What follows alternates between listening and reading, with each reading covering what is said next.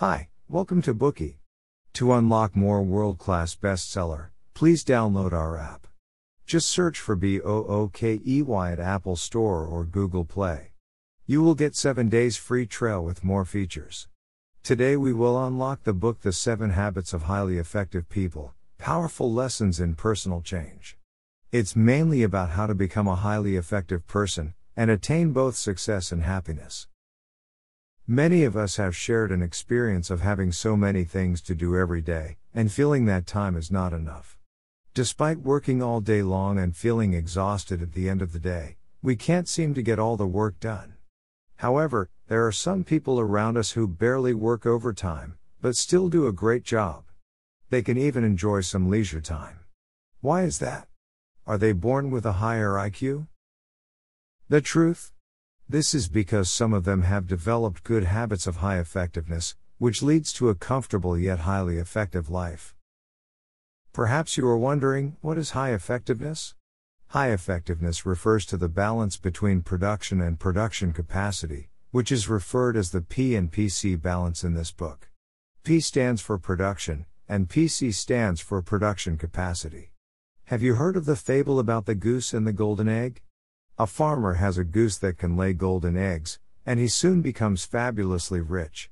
However, the greedy farmer becomes unsatisfied with only one golden egg per day, so he kills the goose, hoping to take out all of the golden eggs from it. To his surprise, there are no golden eggs inside the goose. The goose is dead, so there's no way he can get another golden egg. The farmer has ruined everything for himself.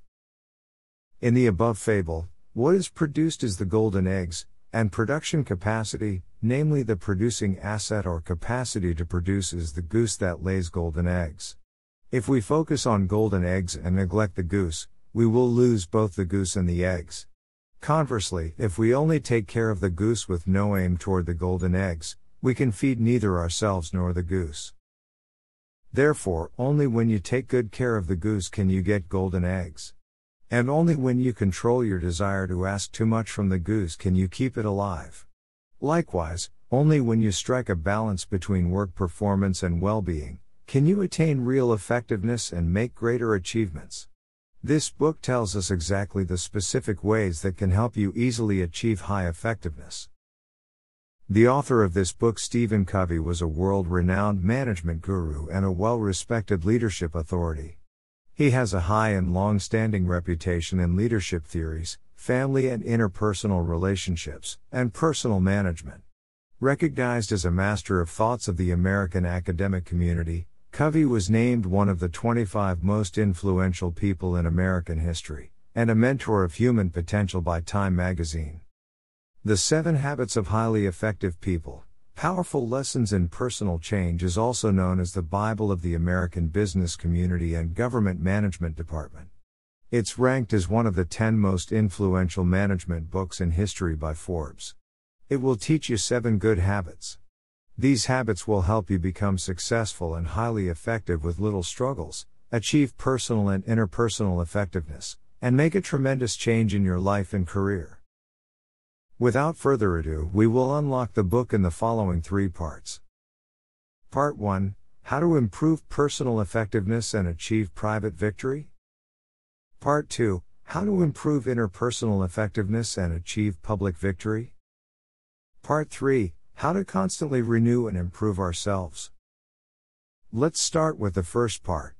In order to improve personal effectiveness and achieve private victory, we need to develop three habits.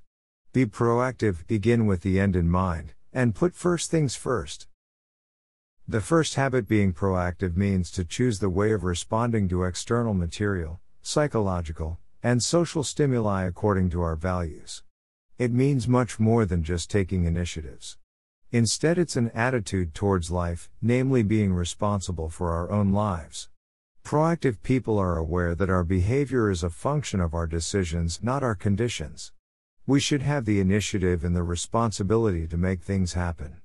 The behavior of proactive people is a product of their own conscious choice based on values, rather than a product of the influence of environment, external conditions, and other people. In contrast, reactive people are easily swayed by the environment and other people. According to the author, it takes initiative to create the P and PC balance of effectiveness in our life. Among the seven habits of highly effective people, the other six habits depend on the development of our proactive muscle. If we face the status quo and the future with a positive attitude and create a favorable environment, we can attain better opportunities and development. Covey once worked with a group of people in the home improvement industry. It was during the period of economic recession, and this particular industry was greatly affected. Given the situation, Covey had a meeting with more than 20 organization representatives to discuss how to get out of the plight. At first, everyone was upset and discouraged. Well, later, they began to take proactive approaches. They analyzed the status quo of the industry, discussed how to improve management, reduce costs, increase market share, and formulated feasible solutions. All participants came out of the meeting excited and confident. What would reactive people do? They will think, oh, come on, face facts. You can only carry this positive thinking and self psych approach so far. Sooner or later, you have to face reality. Covey's argued that businesses, families, and social communities should all have a proactive attitude, create a proactive culture, and accomplish shared purposes and values of the organization. How can we tell if a person is proactive or not? It's simple. We can pay attention to where this person focuses his or her time and energy. We all have a wide range of concerns, such as our career, family, children, and health. These things form our circle of concern. But within it, there are some things over which we have no real control, and others that we can do something about. The concerns in the latter group form a smaller circle called the circle of influence. This includes concerns like mastering a skill and building good interpersonal relationships.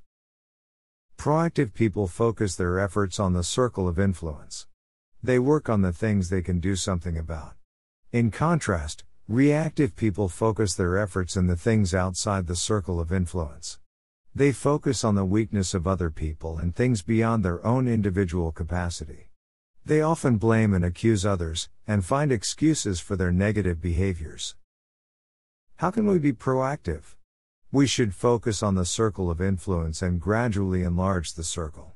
In other words, we need to start from changing the things within our control by improving ourselves first, and from there, start influencing and changing the environment. Having a proactive attitude means trying our best to change something that can be changed. Even for those things that can't be changed, proactive people will not merely blame external factors or give up in despair, but stay optimistic and enterprising. The author took Gandhi's story as an example. Gandhi was criticized by the Indian legislative chambers because he refused to join them to condemn the British Empire for their subjugation of the Indian people. Instead, Gandhi chose to go to the countryside and work with the field laborers through thick and thin. Step by step, he increased his influence, first among poor people, and later won support and trust from people throughout the country, thereby expanded his circle of influence. Through hunger strikes and moral persuasion, he eventually freed Indian people from British colonization. As we can see, being proactive is the starting point toward high effectiveness, which is vital to our life. But apart from that, if we want to achieve private victory, we should also develop the habit of beginning with the end in mind.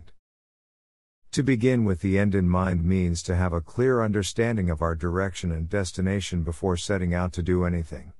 It means to take our life goals as the criterion to examine what we say and do. In this way, we can avoid going astray in the pursuit of our goals and feeling regretful afterward. The author pointed out that all things are created twice. Before we start, we first conceive a blueprint in mind. This is the mental or first creation. After we get an idea, we will put it into practice. This is the physical or second creation. For instance, if we want to construct a house, we should first think about the architectural structure and every detail in mind, and make a specific design blueprint. This is the first creation. Next, we can carry out the construction according to the blueprint and build the house. This is the second creation. The second habit of highly effective people, which is to begin with the end in mind, is about the first creation. It applies to many things, From planning our life to starting an enterprise to parenting. We should always set a goal first, so that we can keep marching forward and take the initiative to design or rewrite our life script. The same is true with parenting. If we want to raise self disciplined and responsible children, we should keep this goal in mind on a daily basis, and never do something that undermines the children's self discipline or self esteem. Using clear directions and values as the blueprint, we can properly play our role as parents. Then, how can we determine our life goals and directions? Covey suggested that we should be principle centered to find out our goals and directions. What are principles? Principles are universally applicable truths, such as gravity and the physical dimension. They are natural laws that cannot be ignored. For example, fairness, honesty, and integrity are the principles of civilized society. Principles are the compass that's applicable to every aspect of life. The more a person's way of thinking conforms to these principles, the more effective his or her life will be. How do we begin with the end in mind in practice? Covey suggested writing a personal mission statement. This statement mainly describes what we want to be and to do, so that we can define the direction to which we strive, and make it the basis for life directing decisions. When writing the mission statement, we can break it down into the specific role areas of our life and the goals we want to accomplish in each area. In terms of career, we may have a role as a manager, a product developer, or a salesman. In terms of family, we may play the role as a husband, a wife, a parent, or a child. The mission statement of a product developer could be to continuously explore new techniques and keep both work and life well organized. For someone who's as a wife and an entrepreneur, her mission statement could be to live in harmony with her spouse, to teach her children to be optimistic and enterprising, and to create a comfortable family environment. Developing a mission statement according to our roles will encourage us to implement the missions while maintaining a balanced life. As we mentioned earlier, all things are created twice. To begin with, the end in mind is about the first creation or the mental creation. The third habit of putting first things first is about the second creation, namely physical creation. It is also the practical fulfillment of habit number one and number two. After we are clear about our life directions and goals, it's time to practice effective self management. It means to put first things first, start with the most important thing, and master time management. The book introduced a time management matrix that categorizes our daily tasks into four quadrants. The first quadrant contains things that are both important and urgent. The second quadrant is for important but not urgent tasks. The third is for urgent but not important tasks. And the last one is for neither important nor urgent tasks. Some people spend 90% of their time on things that are both important and urgent, using most of their time and energy to deal with crises. Others spend most of their time on things that are neither important nor urgent, leading an irresponsible life. Effective people always try to stay out of those unimportant things, because urgent or not, they aren't important. According to famous management master Peter Drucker, effective people are not problem minded, they are opportunity minded. There are few crises in their lives that require immediate treatment, because they keep focusing their time and energy on important but not urgent things, such as learning a new skill, building interpersonal relationships, and doing physical exercises. The improvement of their problem solving ability enables them to do the preventive things that keep situations from developing into crises. Covey told us that in daily planning, we should develop a way of thinking that centers on important things, and spend time and energy primarily on important but not urgent things. Putting first things first helps us do more with less, and get 80% of the results by exerting 20% of the efforts. Then, how can we practice put first things first? It requires us to have the courage to say no to avoid being distracted by secondary issues. Each of us has important things to deal with. We should know how to choose between urgent and important things. Covey gave an example in the book. Once his wife was invited to serve as chairwoman of a community. Although she has a number of other important things to work on, she felt pressured into it and finally agreed. Later, she called a close friend to ask if she could serve on her committee. Her friend thanked her sincerely but turned down her invitation politely. Afterward, Covey's wife told him she wished she had also declined. Of course, this doesn't mean that you shouldn't be involved in public service projects.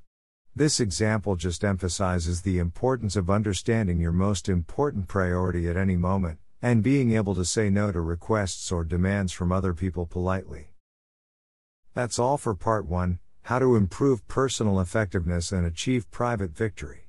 First, we should have a proactive attitude in life, changing the things within our control, and gradually enlarge our circle of influence. Next, we need to determine our life directions and goals, begin with the end in mind, and write a mission statement. The last step is to put first things first, and spend our time and energy primarily on important but not urgent things. Today we are just sharing limited Bookey. To unlock more key insights of world class bestseller, please download our app. Just search for BOOKEY at Apple Store or Google Play. You will get 7 days free trial with more features.